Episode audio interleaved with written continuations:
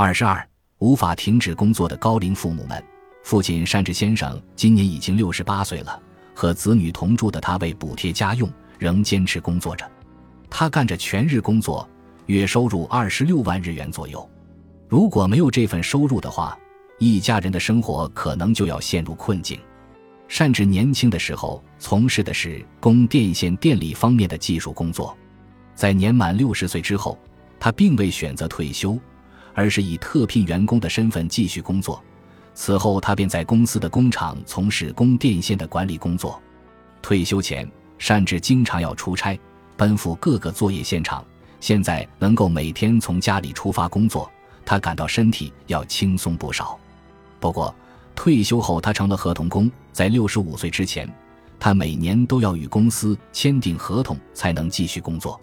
过了六十五岁之后，他向公司提出还想继续工作，公司认可他认真的工作态度，表示作为特聘员工，只要你愿意工作，我们随时欢迎。善治平时非常少言寡语，为采访上门拜访时，我们与他第一次见面，仅仅只是互致问候。随后便是杏子与我们交谈，他始终一言不发地看着电视，看着一旁的善治，杏子代替不善言辞的丈夫向我们诉说种种往事。丈夫过去是渔夫，他在巴云做渔夫，但是光靠打鱼难以维持生计，于是他就到札幌来找工作了。丈夫出生的地方紧邻大海，家里有一片私人海滩，但是最终老家全部拆除了。来到札幌之后，由于善治此前除了打鱼之外没有任何工作经验，于是他登上铁塔，干起了架设供电线的工作。下了渔船之后，曾是渔夫的丈夫干起了攀爬铁塔的活，真的很不容易呀。到札幌来的时候，他才二十岁左右。在放弃打鱼，搬到札幌后，善治开始干起了供电线施工的工作。当时正处高度经济增长期。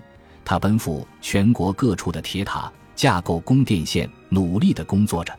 善治虽身形瘦小，但他毕竟曾是徜徉于大海的男人，对自己的体力很有自信，至今未得过大病，他对此深感自豪。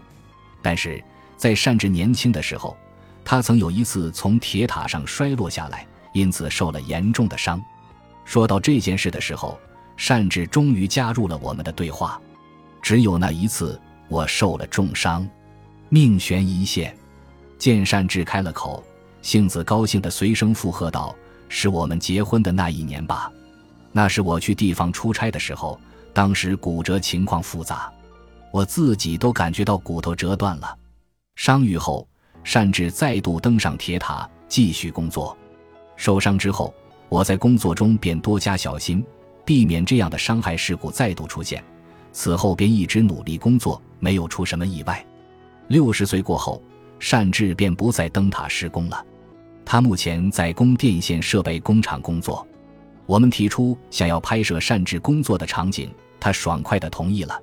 约定拍摄的那天早晨，我们拜访了挂川家。也许是由于年轻时经常出差，善治没有吃早饭的习惯。只见他从冰箱里拿出一罐可乐，一饮而尽。一早开始，善治就不多言辞，他默默地接过杏子递来的便当，随即出发前往工厂。善治工作的工厂位于札幌市郊外，坐落于工业地带的一隅。工厂内除了善治以外，仅有一名职员。此处并非制造工厂，因而未见大型机器设备，只是紧凑排布着各种各样的金属制品，这些都将用于供电线的架设。善治每天负责对这些零件进行整修。善治换上工作服开始工作，双手立刻被油渍染黑。只见他来到一个似乎是用来卷供电线的车轮状的部件旁，亲手用刮刀仔细地削去附着在其表面的污垢。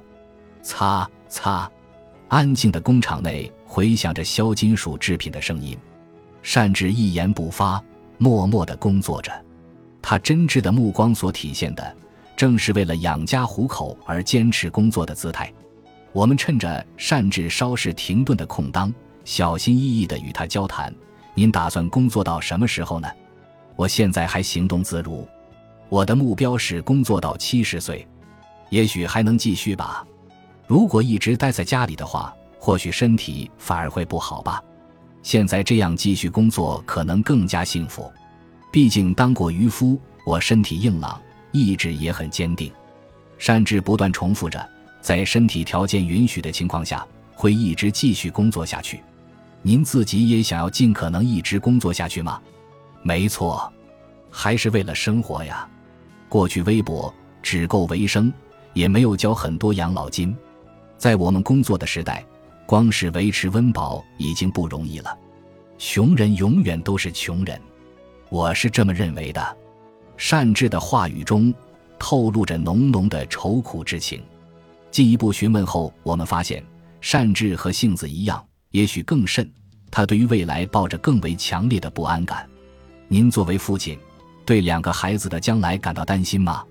很担心啊，但是就算硬要说些什么，也无济于事，所以我选择闭口不提，因为未来只能靠孩子们自身努力了，除此之外别无他法，所以我不会对孩子们说多余的话。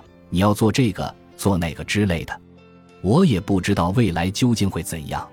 善治深知孩子们的处境艰难。因而他没法强迫他们工作，也正因此，他不断告诉自己要好好努力。孩子们工作的地方给的工资都不多，毕竟他们都是打零工的，未来也不见得能涨工资。养老金每年都在下调，本来就已经很少了。面对这样的窘境，我只能选择继续工作了。真的没有办法呀，善治感到。